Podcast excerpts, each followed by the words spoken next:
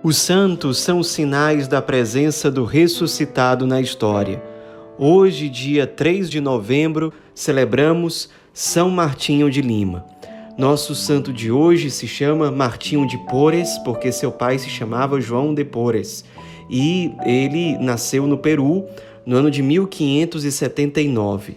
Era filho de um fidalgo espanhol, nós já falamos o nome dele, e também de uma mulata panamenha pelas leis da época, ele era um filho ilegítimo, porque um espanhol não podia ter um filho com uma mulata americana. E se tivesse, esse filho não seria considerado legítimo. A mãe, por sua vez, com muita coragem, com muita firmeza, o educou muito bem na fé cristã e, ainda como criança, ele se tornou aprendiz de barbeiro. A profissão de barbeiro na época não é exatamente como é hoje. Além da função que hoje em dia um barbeiro tem, um barbeiro naquela época também exercia a função de dentista e de cirurgião. Então, São Martinho foi aprendendo todos esses ofícios.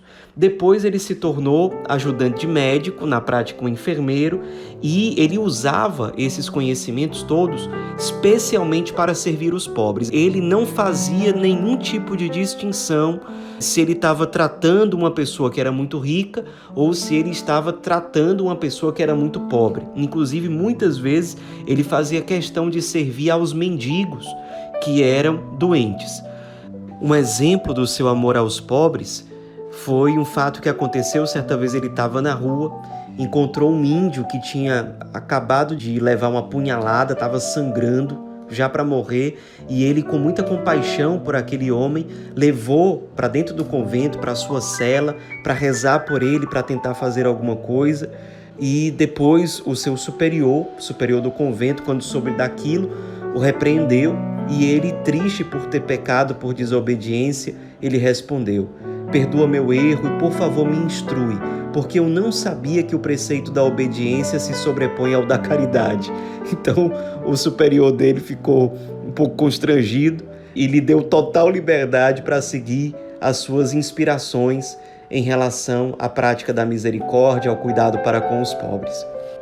Quando ele tinha 15 anos de idade, despertou nele a decisão de se tornar religioso e de ingressar na ordem dominicana.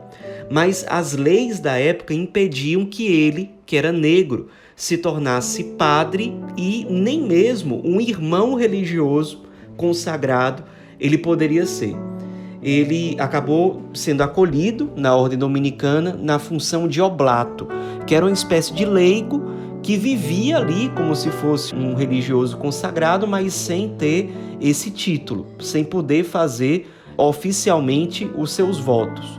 Então, ali no convento, ele assumiu as funções mais humildes, mais simples, sempre com muita alegria, sempre com muita disposição, com muita humildade.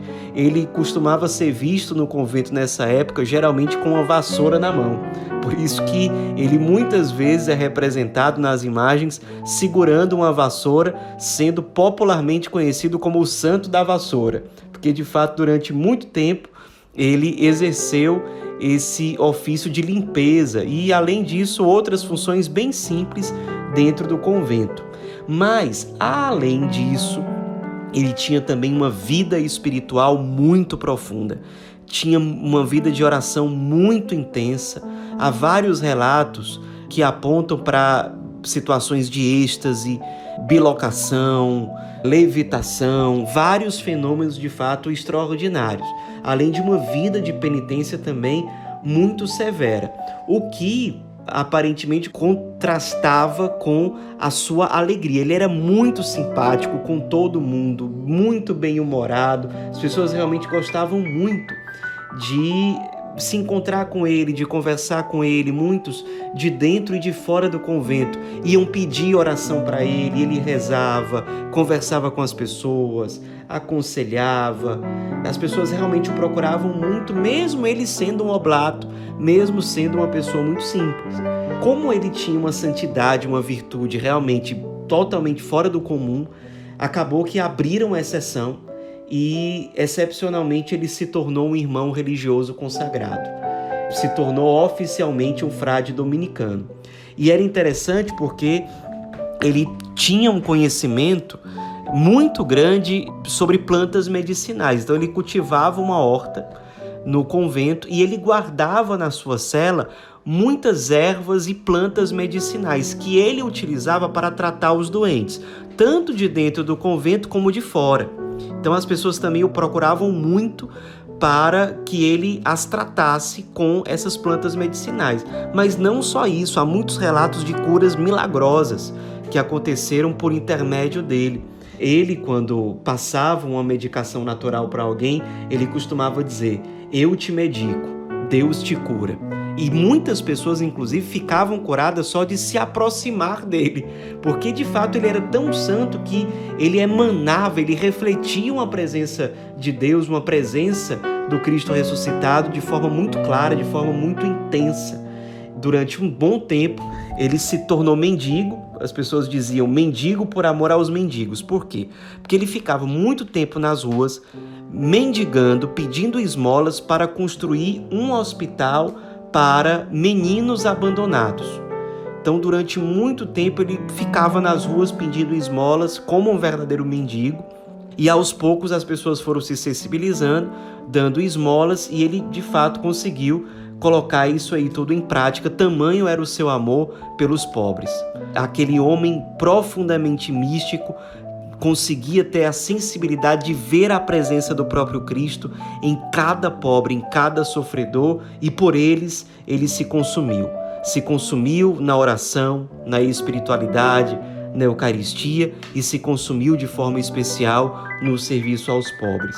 E depois de uma vida consumida por amor aos menos amados, por amor aos seus irmãos de convento, por amor à igreja, por amor ao Cristo, ele acabou morrendo com 60 anos de idade na própria cidade de Lima, no dia 3 de novembro de 1639, sendo beatificado pouco mais de dois séculos depois, no ano de 1873, e canonizado em 1962 pelo Papa João XXIII.